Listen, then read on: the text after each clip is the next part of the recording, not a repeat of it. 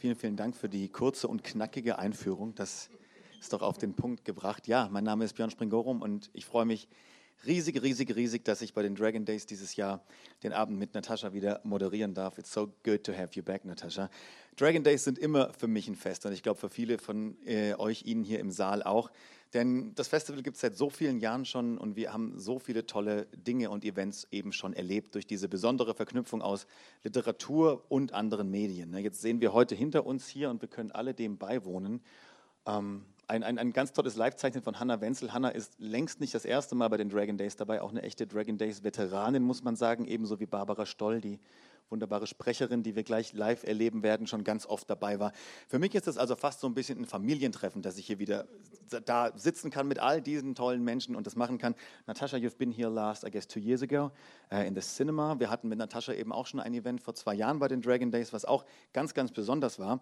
Und damals ähm, haben wir uns über ihr bemerkenswertes, magisches Debüt äh, der Uhrmacher in der Filigree Street unterhalten, was mich vom Hocker gehauen hat. Das war für mich eines der besten Debüts, nicht nur Fantasy-Debüts, sondern Debüts, die ich in langer Zeit gelesen habe. Das war sprachlich so wunderbar schön geschrieben. Es war dann so englisch teilweise. Das Setting, die Charaktere waren unglaublich. Und jetzt ist endlich in Deutschland, drei Jahre nach dem englischen Erscheinen, ähm, der zweite Band erschienen, Die verlorene Zukunft von Pepper Harrow. Auch ein kleiner Wälzer. Für eine Nachmittagsleserunde ist das ein bisschen viel, 600 Seiten. Aber auch das lohnt sich, jede Seite lohnt sich, denn es tut so gut, wieder in diese Welt zurückzukehren. Und das ist ja das Schöne an Fortsetzungen, dass man wieder eintauchen kann und diese Figuren endlich wieder hat. Ja, der Uhrmacher Keita Mori und Nathaniel Stapleton Six und natürlich Katsu, diesen mechanischen Oktopus, diesen wahrscheinlich coolsten Sidekick in der Fantasy-Literatur seit, seit mindestens Sam, mindestens. Ja. Und diesmal, diesmal geht es von London äh, hinein ins Japan der späten 1880er Jahre. Äh, die Handlung spielt fünf Jahre später, soweit ich weiß, nach dem Debüt. Und ähm, in Japan ist damals der Nationalismus auf dem Vormarsch und Geister treiben ihr Unwesen. Man kann sich jetzt vielleicht mal überlegen, was davon äh, real ist und was Fiktion. Ähm, und das ist ja das Schöne bei Natascha. Sie schreibt ja historische Fiktion, aber eben durchmengt mit äh, fantastischen Elementen und darüber wird zu sprechen sein.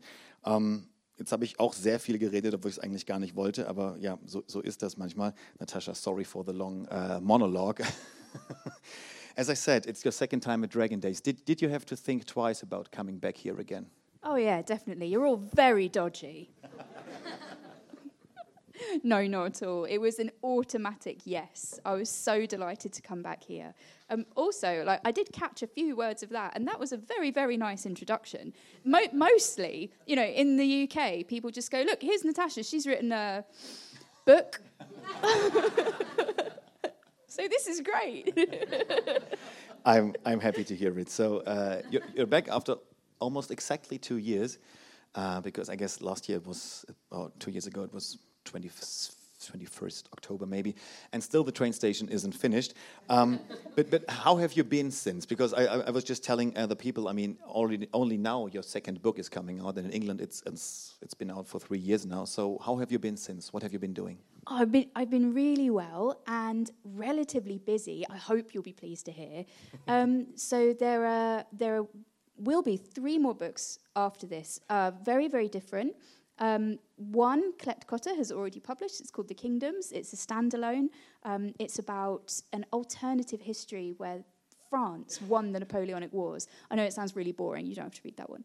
The next one is called The Half Life of Valery K, and I'm really proud of it because it's all set in Russia, where I have not been, but I did learn Russian, and I did my very, very best to get it all right. It's about a nuclear disaster, a real one that happened in 1958, and still remains very unknown in the West, even though it's quite famous in territories that used to belong to the Soviet Union. And it's like the whole story is true and fascinating, and I really hope that you like the book if you read in English. I've got a new book coming out in March 2024 and this is a huge departure for me. It's science fiction, it's set on Mars, and there are mammoths in it. And for those of you who don't use the word mammoth all the time, there, you know, remember the big furry elephants from the Ice Age? That's they're, they're going to be on Mars in the next book because I lost my mind. wow, thank you, thank you for that overview. splendid times ahead.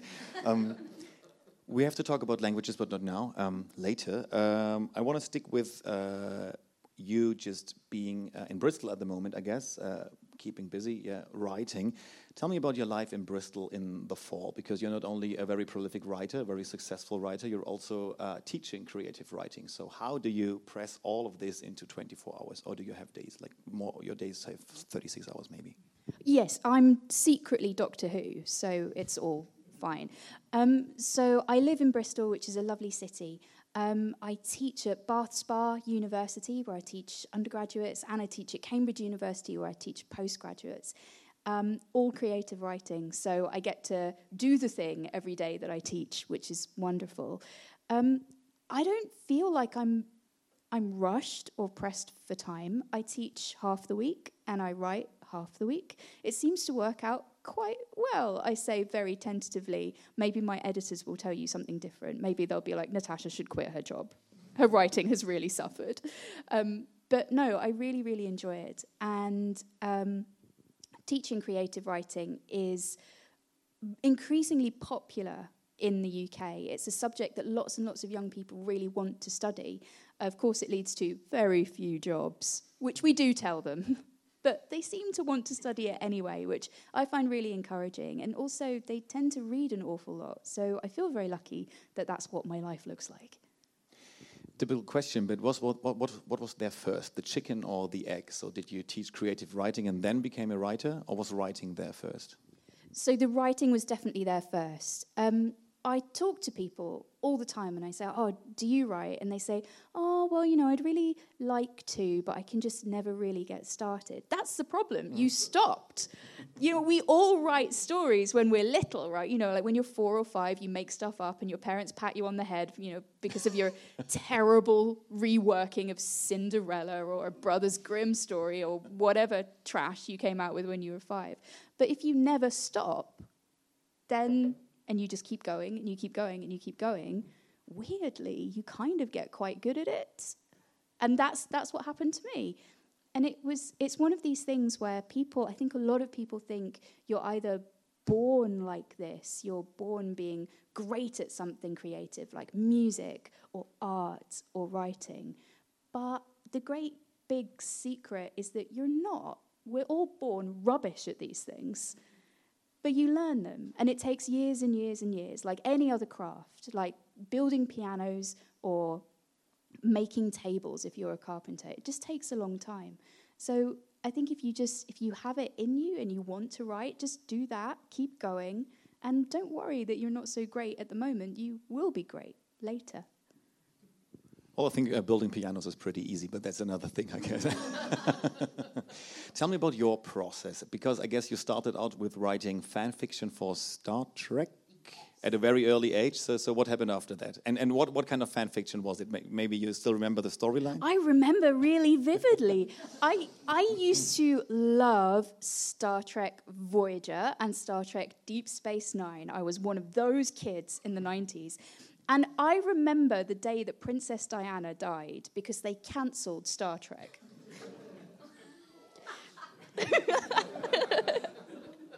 How I was, dare they? How, how dare they? How dare they put the news on in the Star Trek slot? I was unbelievably angry.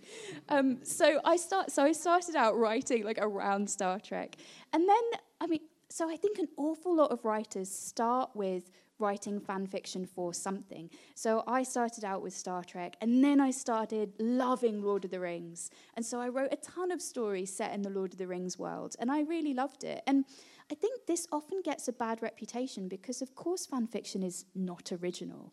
But every book, every piece of writing is always based on something that came before. And the thing that published novelists are really good at is disguising it. so almost always you'll you'll base your work on something that most people would find really silly, really banal. And you know, it, it could be an episode of your favorite TV show, but disguise it well enough and people don't notice. it's great. So yeah. So I moved on. Um, I was I wrote kind of these big sprawling high fantasies when I was quite young, you know, like so like 10 and 11, 12 through my teens. And then I started, and I really don't know why, looking into historical fiction because I loved history. I loved the idea that centuries before mine, there were people who'd gone through things I would never understand, but really very much felt the same way that I felt. And I think that was kind of magical. So I started trying to write historical fiction. And I must have started trying at least five times because every time I would go, oh God, this is dreadful. This is horrifying. You have to find out so much stuff. Whereas with fantasy, you can just make it up. Fantasy is amazing. Um, but for, for reasons I now can't recall, I did stick with it. And then one day, uh, on Christmas Eve, I remember, um, I wrote a sentence that just seemed to come from nowhere, and it was Keita Mori could remember the future. And that was it, and that was the start of my debut novel. Wow, that is very impressive. But the thing is, I mean, the first sentence is only a first sentence, and there are a couple more sentences in your first book. There are some more, so, yeah. So, so was was it the starting point, the trigger, and you went to work immediately, or, or you know, was it still some time that had to pass before you really went to work? So tons of time. So I, I wrote that first line when I was a student. I was still mm. at university. I think I must have been a second year undergraduate. I was a baby. Um, so I didn't know anything yet. And the book started out as just a series of short stories I wrote as Christmas presents for my mother. And then, after I finished university and I realized I was terrible at everything else, I applied for a master's degree to study creative writing in the UK. And the short stories slowly turned into a novel while I was studying. And then I was really disgustingly lucky in that I was signed by an agent immediately after my master's degree. I was very young when I wrote that book. Um, I wrote it when I was 25. I'm so sorry. Isn't it awful? Aren't young people horrible? Yeah. Um, but yeah, so ten, ten years later, here I am apologizing. and your creative writing teacher is taking all the credit? Um, he was weirdly good about it, actually. they didn't try to take the credit at all. They were very nice. Right. I, of course, will take the credit for all my students' successes. 100%. Absolutely, and you should. Um, maybe it's time to, to have a first glimpse uh, into the book. Um, I, I, was thinking maybe we start with the German part and then maybe a, a small English passage and then maybe another German part. So, Barbara, dürfte ich dich dann vielleicht zu uns auf die Bühne bitten? An dieser Stelle wurde die Lesung aus rechtlichen Gründen herausgeschnitten. Vielen, vielen Dank.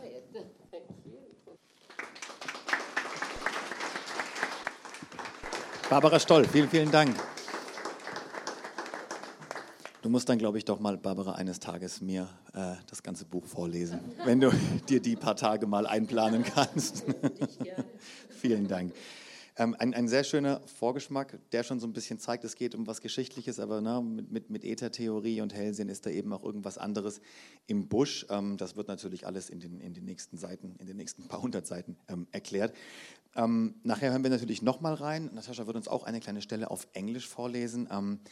But first, Natasha, uh, let me ask you, you, you just apologized for being so young when your first novel got published, but I guess you didn't apologize enough because um, this novel turned out to be a huge bestseller, so it's even worse. it is even worse, isn't it? It's so bad. But how did you how did you experience it all? Because this is not the normal thing to, to go, right? I mean, normally you, an author is laboring and laboring and, until maybe one day they will have a success, and maybe not. So how did, did you experience it all? Yeah, it's it's really strange. Um, because I had not published a book before, I didn't know what it was normally like. And so when the book kind of was getting onto bestseller list and my publisher was getting very excited, I was like, oh, this this must be normal, okay? And I didn't really celebrate it. I didn't really understand what was happening until about two years down the line when the first royalties started coming in. And I sort of went, but I didn't think writers ever really saw any royalties. And I was like, oh, this is not normal then. And everyone went, no, you moron. but it really, it honestly didn't occur to me that something unusual was happening for a really long time. And I think, um, particularly with debut writers, you know, writers who have never published a novel traditionally before, lots of editors forget that you have no idea. And they talk to you as if you know the industry already. I had no idea. I had not the first clue. And so, you know, there would there would be, you know, they would say, "Oh, Natasha, come and talk to these people. Come and talk to these people. We're going to a party." I was like, "Oh, this is all very involved," and it was. I, I honestly didn't know what was happening. So it was it was very strange. And I think, you know, if it were ever to happen again, I would appreciate it much more because now I've been in the industry for much longer. I know what normal is, and that's not normal in any way. Did you use any of these first royalties coming in to, to, to spoil you with anything uh, you've always dreamed about?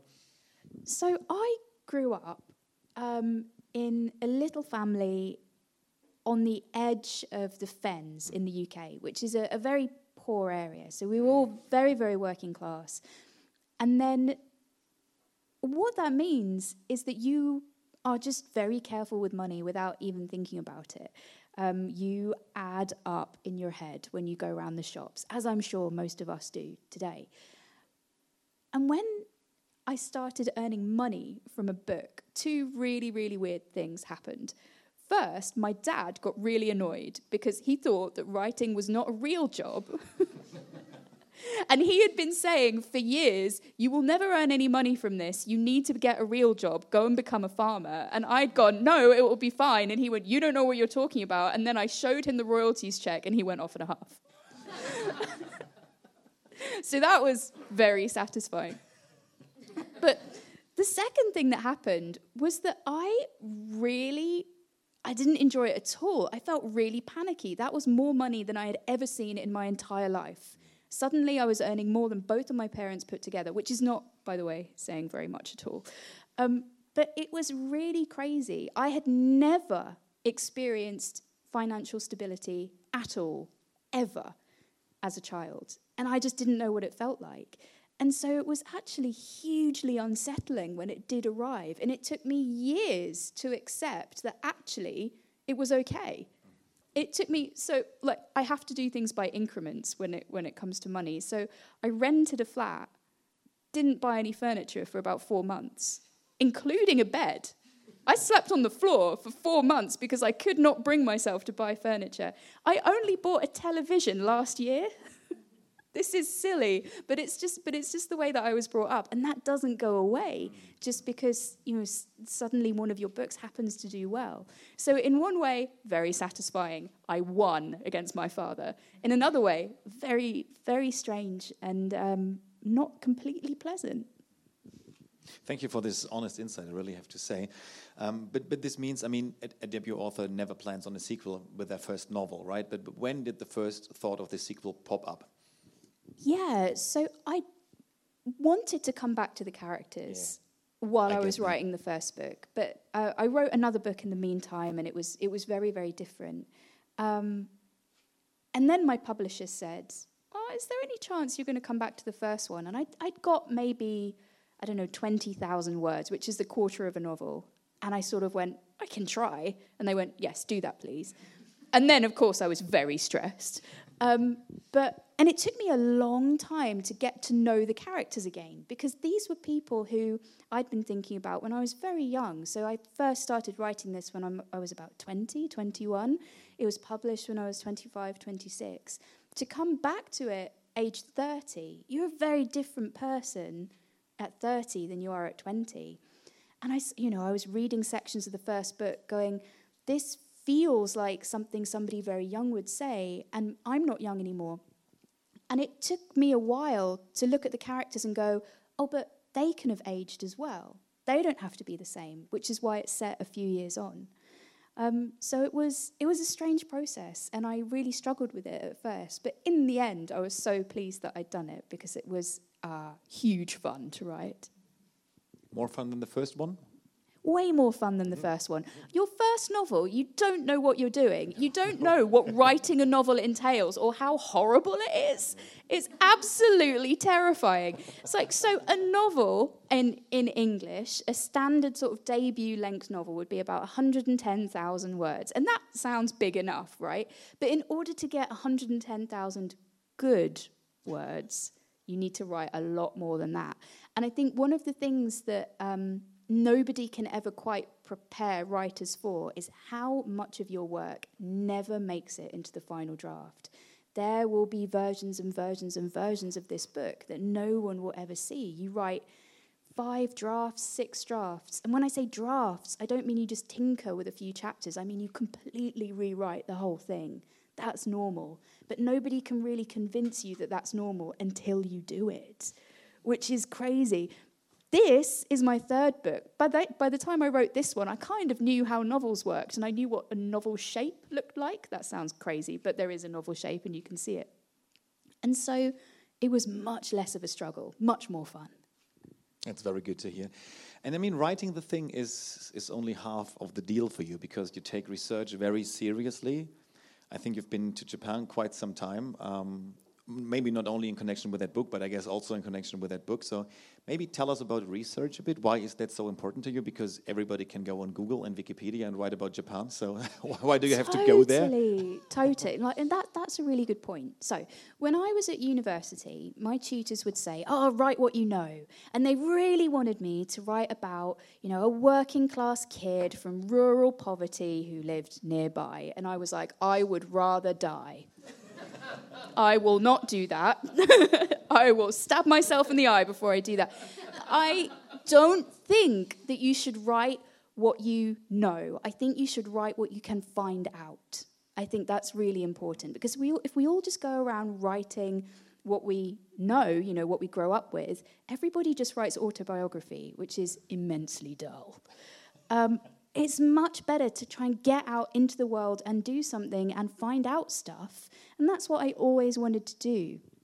I'd always loved Japan and Japanese culture, like I think so many people in the West do, and for all the same reasons that everybody else does. It was brilliant and noble, and they have a long history and an amazing language and this fantastic body of literature that, for me, as a, just some kid from England, was completely inaccessible, but I loved it anyway. Um, and I started writing about it. But you can't do anywhere real justice if you just Google it, or if you just watch movies from there, or even if you just read a ton of books. Really, you need to learn the language and you need to go there because your idea of what it is is always going to be two or three steps to the right of what it really is, even when you're living there. Never mind when you're 6,000 miles away with nothing to do with it at all. So I, it's really just that research is an effort to get nearer to some kind of authenticity. And I think something that writers have to acknowledge is that, you know, particularly if you're sort of an increasingly middle class, middle aged white person, you need to be very careful about your research process and how you find things out. You need to do a really good job. Otherwise, you don't deserve to write that book. So you learned Japanese only to write that book. So I learned Japanese because I loved Japanese All and right. I was currently living in Japan. Um, so it was very useful. Um, yeah, so I went to I went to school in Japan for a year, and then I taught at a Japanese university. I taught creative writing, sometimes in Japanese. That was very difficult. Wow, wow. So, what did Japan do to you? Was it in any way uh, the way you expected it before you went there? Tell, tell me about it, what it did to you as a person and as a writer. So it's it was everything I thought it would be, and then it was like a thousand percent of other stuff as well. Um, it was it was the first time I'd really thoroughly learned a language. I, th- I, think, as many of you know, in the UK, we are really bad at learning languages. We maybe do French twice a week at school, and then we call it a day. Like, we're not like other countries. um, we're really terrible at this. So, I'd, I'd gone through my whole school life really never learning another language. So, Japanese, that, that's my second language. And that was, that was the first one that I really learned well you know, for four hours a day, every day for a year. And it, it, lots of people say, and you hear this all the time in TED Talks, oh, the language that you speak shapes the way that you think. Different language, people in different languages think differently. Rubbish. Of course they don't. People are just humans. But what you do learn is that ideas do not have solid borders and they will flux and change. Um, my, my favorite one, my favorite example of this is the Japanese word for blue. It's aoi. Now, now that means blue. But a thousand years ago, it meant blue and green. There was no distinction between those two. And no matter how often you pointed to the sky and said, that's blue, and pointed to a tree and said, that's green in English, somebody Japanese would say, aoi, aoi, both the same. It's just a kind of generic nature color. And you see this in Japanese place names today. There are place names like Aokigahara, which means the blue tree plain, or Aomori, which means the blue forest. Ah, it means the green forest. But that's not a word that differentiates between blue and green. In exactly the same way, the English doesn't differentiate really between light blue and dark blue, but Russian has two very different words for those things, and they will correct foreigners who get it wrong. So, as you can see, like even with colours, and I'm, I'm sure all of you find this speaking German and English and however many other numbers of intimidating languages that you speak. I'm sure you find this, but even, if even colours don't have hard borders between languages, ideas definitely don't. And so, what somebody means by worried or anxious is going to have a very specific meaning in English, but maybe not in a language like Japanese, which has a much broader word for a whole range of emotions, but then in other ways, very, very specific words for things that we don't differentiate between in English. So I think coming to understand that was incredibly valuable. It made me see the kind of the limits of my own language. That's immensely useful for any human, never mind a writer. So I'm so pleased that I did it. Did it alter your writing in any way? I think it made me more observant mm-hmm. because you have to, in order to construct a good sentence in Japanese, you have to think a little bit differently. Like, you're not going to just alter your whole brain. Of course, that's stupid. But you you recognize the borders of ideas differently. And I think I got very good at listening to people talk and saying, ah, when you say that, I say this. And realizing that there was a difference between those two things was incredibly helpful when I started writing. Um, I think the more specific you can be as a writer, the better. That's immensely vague and silly. I know that was a frustrating answer. Not at all. Uh, thank you for that. What about your German? Because um, well, we're sitting here in Germany with a German translation, which is brill brilliant, by the way. It's very witty. Uh, it's very well done, very nicely executed. Um, but, but, for you as an author with a book that has been, well, you know, translated into many languages, there, there needs to be, remain a little bit of doubt. So, what the heck is even in the book? Because you can't really control it. So you do. You have to. You have to have full trust with your translator, right? Yeah, you do. And it's, it's great when a book is being translated because the translator will ask you questions and sometimes you don't know the answer. Um, it will be like you, you'll have written, you know, the sheep in the field, and somebody says, but how many sheep? Because, you know, English is it's one sheep and ten sheep. And you'll be like, I don't know. I didn't decide. Was sheep. so you get asked questions like that, and it, it's really fascinating. So yeah, I have no idea what the, the German says, um, but that's lovely because once a book is published, it's not yours anymore; it's everybody's. And the process of making it everybody's is a process of translation. It gets translated nine times, ten times. That's great. I'm glad that I don't understand. I shouldn't because it isn't mine anymore. It's yours. Right, I get it. Um, we've been speaking, um, talking about languages so much. Maybe it's time to hear a little English passage from the book. Oh if, yes. If you would be so kind. Yes. You, you can you can stay, stay, in your seat if you want to. Oh, but the lectern is so cool. All right, go ahead. I feel like, I mean, I'm never going to get a chance to read at a lectern like this ever again, right? Well, if you come back to Dragon Days, you of course will. This is why I need to come back every year. Okay, so I'm going to read from the very beginning. An dieser Stelle wurde die Lesung aus rechtlichen Gründen herausgeschnitten.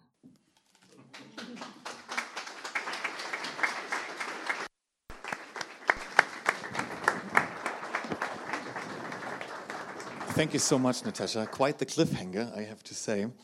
Um, I want to talk uh, with you about Keita Mori for a while because to me he's one of the most fascinating characters in, in, in recent fantasy history. And you said it all started with this one sentence you wrote on what, what was it Christmas Eve? Yeah. Um, yeah. He was a man who could remember remember the future, yeah. something like that. So what did happen after that? How did he evolve into that you know very complex, very difficult, very fascinating uh, character with this little octopus sidekick? That's that's a really good question. In the early stories that I wrote, he wasn't a watchmaker, he was a gunsmith.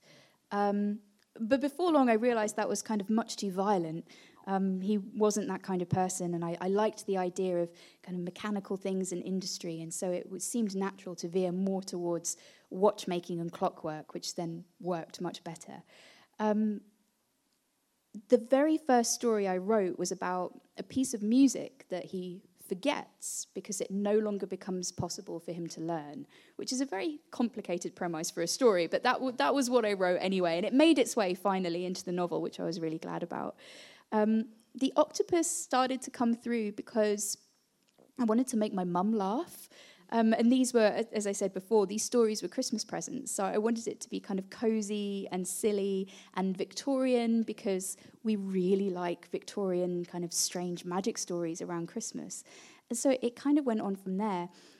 One of the reasons that I was writing about Victorian London in the first place was that I always loved Sherlock Holmes. Um, but one of the sort of the central things that really irked me about the Sherlock Holmes stories is that Sherlock Holmes is like almost lethal for Watson in every single story. And yet, so I don't know how well you know Conan Doyle, but across this, the series of stories, Dr. Watson has no fewer than six wives, like Henry VIII.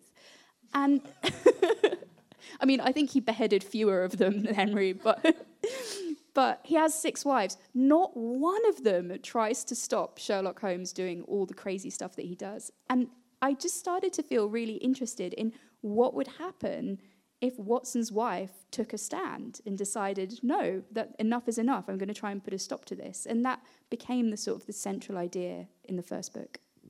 Right, right. You you told me uh, that you described your books once uh, to me that well it's fantasy yes but usually it's more or less set in this world with these rules and usually there's one thing that's off. And in the watchmaker series it's a, a, man who can remember the future. Then we have the man living in a time where france won the napoleonic wars. I guess there's a man in peru with something strange going on in another in another project I mean, it's such a tiny detail, but it's the most essential detail of the book because it turns, you know, a normal historical novel into a fantasy novel. So, so how is this detail first before you come up with a story, or is the story arc first, and you say, now let's look for something supernatural? So it's usually the supernatural thing that comes first, and this is really useful um, for anyone in the audience who writes. I, I find this really helpful. If you say, okay, this one fantastical, magical thing is true and then you say, okay, what else must also be true? If this is true, what else has to happen? And you can extrapolate lots and lots of stuff from your original thing, and it will change the whole of the world that you set it in. And if you do that process of logical extrapolation, you, you end up world building sort of quite quickly, and even in quite unexpected, quite extreme ways.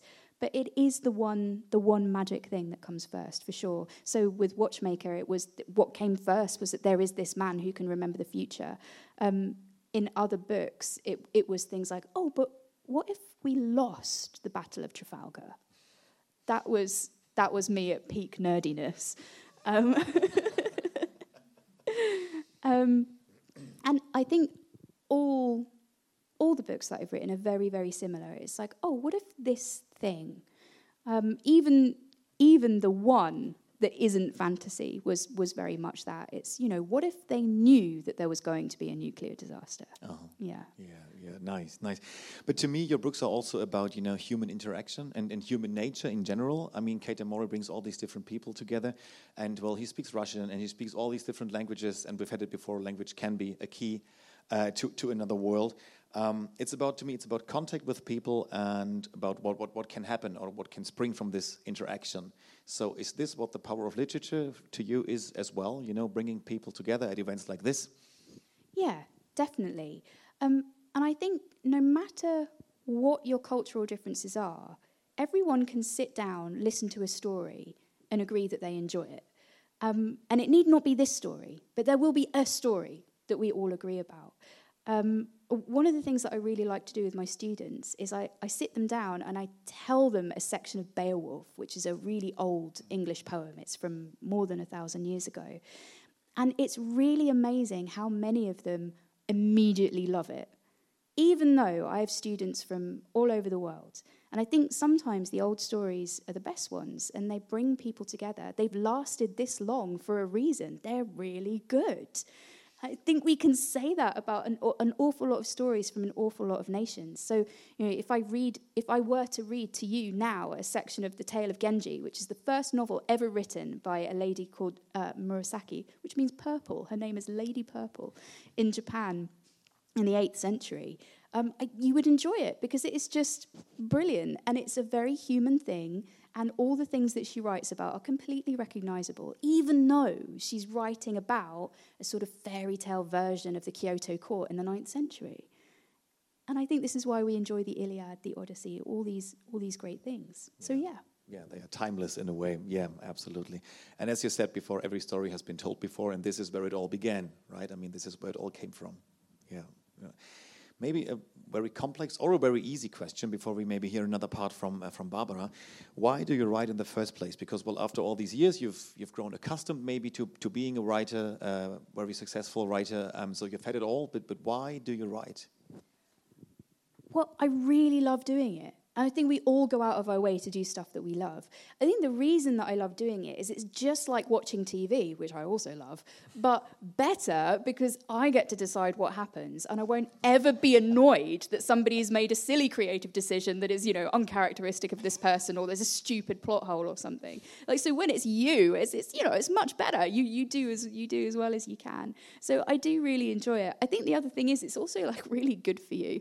Um, it's I I am not religious and I don't meditate, but I do write, and it means that wherever I go, and I travel a lot, I'm fine because there's always this one thing that's completely constant. I'll be writing the same story whether I'm in the UK or Germany or China. It doesn't matter what I'm doing; it's always there, and that's what I dream about. This is probably the best explanation I've ever heard why anybody should be a writer. So thank you so much for that. and Barbara, darf ich dich noch mal bitten? Barbara Stoll.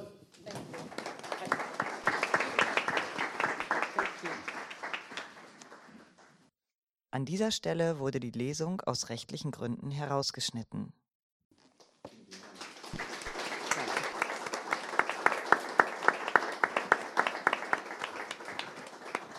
Barbara Stoll, tausend, tausend Dank für diese zweite Lesestelle auf Deutsch. Wow, sehr, sehr schön, sehr, sehr stimmungsvoll. Da könnte man weiter zuhören, natürlich.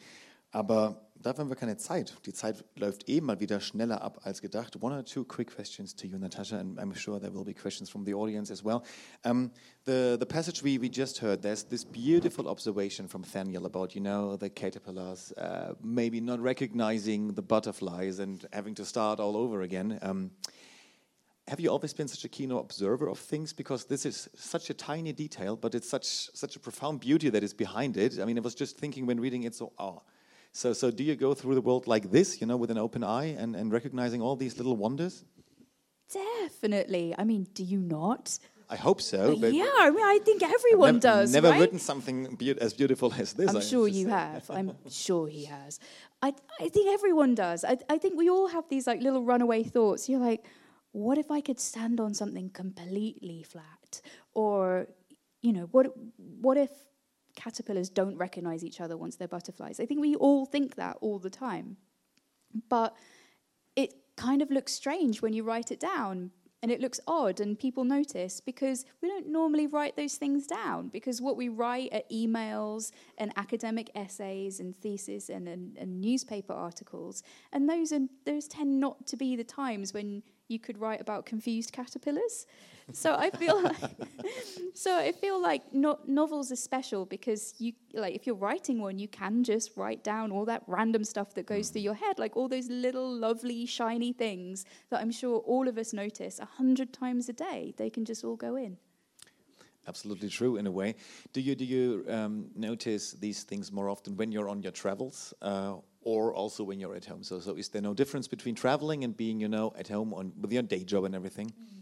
So, I, I definitely notice stuff at home. So I, I teach on a really beautiful campus. It's called Bath Spa, and it is attached to a town called Bath, but it's actually way in the countryside, and it's got sheep and cows and chickens and stuff because it's the campus is on a farm. And I always love going going there on the first day um, because you see students come in who've grown up in really big cities, and um, they all like they do TikToks of the sheep because they love the sheep. And and I was just I I know the first I, I walked through about a month ago and I was like I walked past them I was like it's like they've never seen an animal before. I walked about another 20 yards and I was like they've never seen an animal before. it's, so I love stuff like that. But but equally, I think you know we we all notice stuff when we when we travel. And my favorite thing that I noticed um, when I was living in Japan was that uh, the, the couple across the street from me had this pear tree, and they were obsessed with this thing. And the weather was getting colder, and I saw the lady go out one day, and she'd got a lot of like these tiny fabric bags. They looked like tiny sacks. I was like, I wonder what she's doing. Maybe she's picking pears. Uh, you know, I went to work. I got back. She had tied an individual sack around each individual pear on her obsessively kept pear tree. And it made me laugh for like days. And I still don't quite know why, but it was so silly and so lovely. but it was just, it was so benign. So I think, like, as I say, like we, we, all notice this stuff all the time, but I'm just in that very happy position of being able to write it down. That's marvelous, absolutely. Um, you, you, you, told me that um, once, once you were finished with the second part, you were kind of relieved to be able to finally write something else about a person who doesn't know everything. So, can you elaborate on that? Why is Keita Mori such a difficult character to write? Oh, absolutely. So, I love the characters in this book, and I love the main character, Keita Mori. But if you have a character who can remember the future, it means that theoretically he knows the entire plot of the novel from chapter one onwards. Now, this is difficult because when you write chapter one, you don't know the plot of the entire novel. so, what that means is that as you sort of faff around around chapter 20 and you're like, oh God, it's going in a different direction to what I thought, I'll write something else that I haven't quite, you know, properly buckled in yet. Then you have to go all the way back to chapter one and change everything that Mori says throughout because he now knows the other ending of chapter 26 and then maybe also chapter 27 and 28, which you haven't written yet. So this is just very annoying. and I was very relieved to, to write normal people. And I, I wrote the fourth book after this one. Um, it's called The Kingdoms, with this weird sense of euphoria. I would sort of drift around my house going, they don't know anything. I could write anything I want. and it was brilliant. and, and then there's this beautiful part in the book um, where Keita Mori, you know, experiences uh, anxiety because, well, he can't he doesn't know everything. So, so can you can you maybe talk about this for, for a second? Because it's I guess it's not a spoiler, but I found this piece, you know, with the um, with the dice so so so intriguing. Absolutely. So the idea is he knows the possible future. So like the so my conception of the future in this book is that there are always multiple futures, multiple choices. But what that means is that if you expose Mori to a random process like a coin toss or a dice being thrown, he doesn't know which way it's going to land because there are exactly even chances. What he can tell you is which future is more likely most of the time because humans make things likely. But if you decide that something is going to depend on a random process, then he has no idea. And he doesn't like this. And his daughter, six, uses this in order to annoy him frequently. Thank you, because I just loved, loved the scene. So you, you really can look forward to, to read that scene once you buy the book that is on sale. Back there. Subtle, subtle plug there. That's part of my job too. Um, I am almost finished here because, well, I could go on talking to you for hours, but I think there may be some questions from the audience, and maybe I, I want to give them the chance to to to ask you once you're uh, when, when you're here. So, are there any questions from the audience right now? Fragen aus dem Publikum, die können auch gerne auf Deutsch gestellt werden und wir übersetzen sie. Ja, bitte. Of course. Yes, I would like that.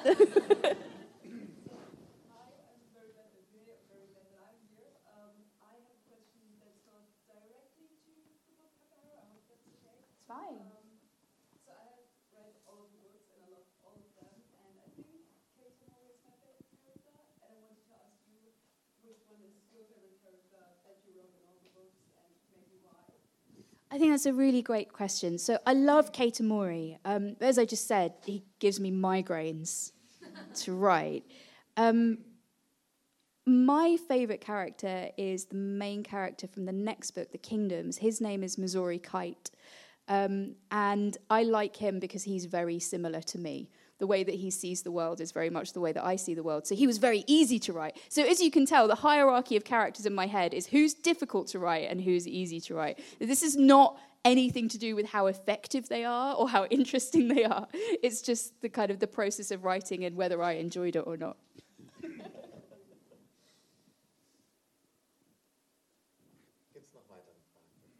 Ja, bitte. Are you doing all your research really 100% by yourself, like atomic things and really hard science, or do you have any advisors and, and people who look over it? It's all me. It's all me. I was, okay, you, you mentioned um, nuclear physics and kind of atomic stuff. So I am not a scientist. So cleverly, I decided to write a book about nuclear physics. This was not a good decision. So I had to go away and do a course on nuclear physics, at which I am very bad. But um, there comes a point where you, you do run it past people and you say, oh, you know, can, can, we ha- can we find a reader with some background expertise in this? Can they make sure there are no stupid mistakes? And so that, that tends to be how it works. Writers get surprisingly little help. You, you do all your own research. And if it's bad, it's your fault. you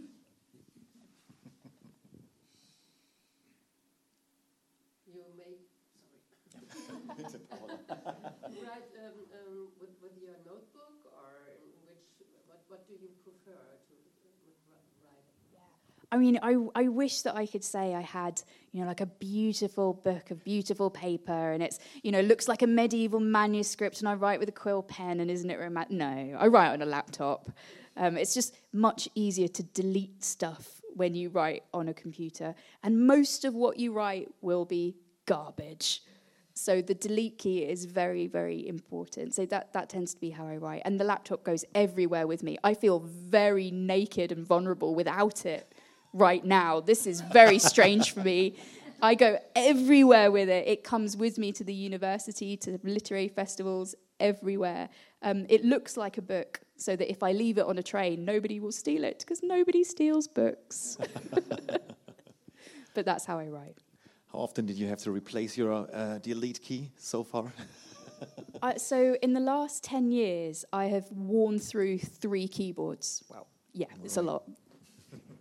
You were joking, but it's real. Any more questions on your part? Ja, bitte.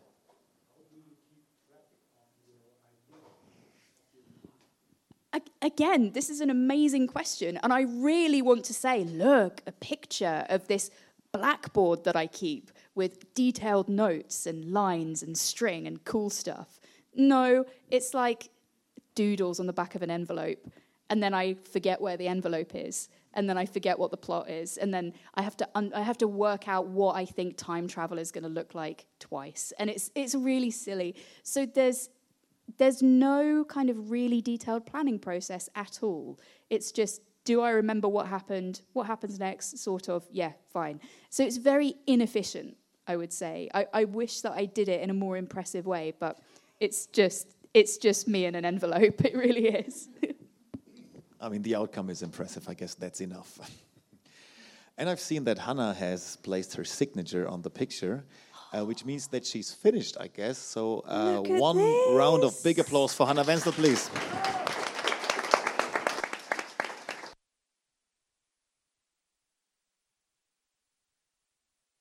Part mag Hannah normalerweise gar nicht, weil sie sich gerne im Hintergrund hält, aber sie muss immer. Hannah ein, thinks she's invisible, but she's at the back. Yeah, she is. Everybody over turn here. around and look at her. Und wie immer musst, be musst du leider ein, zwei ganz kurze Sachen dazu sagen. Was hast du dabei gedacht bei der Szene? Wie hast du sie aufgebaut? Und wie ist das Erlebnis Live-Zeichnen für dich? Bitte, Hannah. Ähm, also die Szene ist inspiriert von der ähm, Szene, die gelesen wurde. Ähm, schon allein dadurch, dass das Kapitel anfing mit einem Gewächshaus, musste ich ein Gewächshaus zeichnen, weil ich das liebe. Ähm, und ich habe einfach beim Lesen gemerkt, dass diese äh, Geisterfiguren, die hin und wieder auftauchen, einfach eine größere Rolle in der Geschichte spielen und äh, dieses, das Äther-Thema, diese Äther-Theorie ähm, auch. Und das war jetzt meine Interpretation davon, das so ein bisschen einzufangen, das Atmosphärische. Ähm, genau. Und Live-Zeichnen ist immer eine, eine große Premiere. Das war jetzt heute das zweite Mal, dass ich alles mit Pinsel und Feder und Tusche gemacht habe. Gestern habe ich gekleckst sieht man hier noch. Heute lief es äh, ohne Zwischenfälle, ähm, aber es macht Spaß, auch sowas auszuprobieren und äh, ich setze mich irgendwie ganz gerne auch selber ein bisschen unter Druck. Anna Wenzel, vielen, vielen Dank.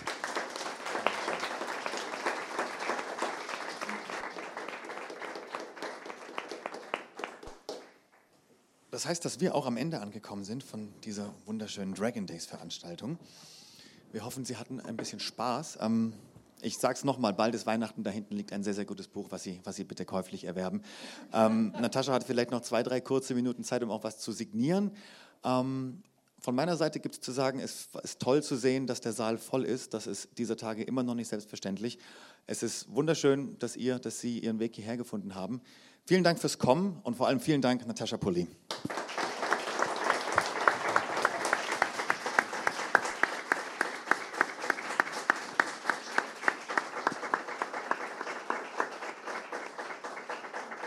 Thank you, Bjorn. That was lovely. And thank you to our wonderful reader. Please, can we give her one more round of applause?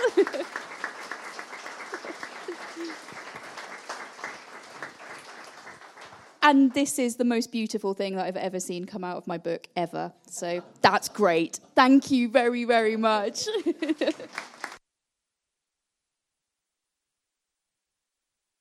Mein Mikro ist schon aus. Na, doch nicht. Nur noch eine kurze Sache. Kommen Sie gut nach Hause und lesen Sie mehr. Vielen, vielen Dank.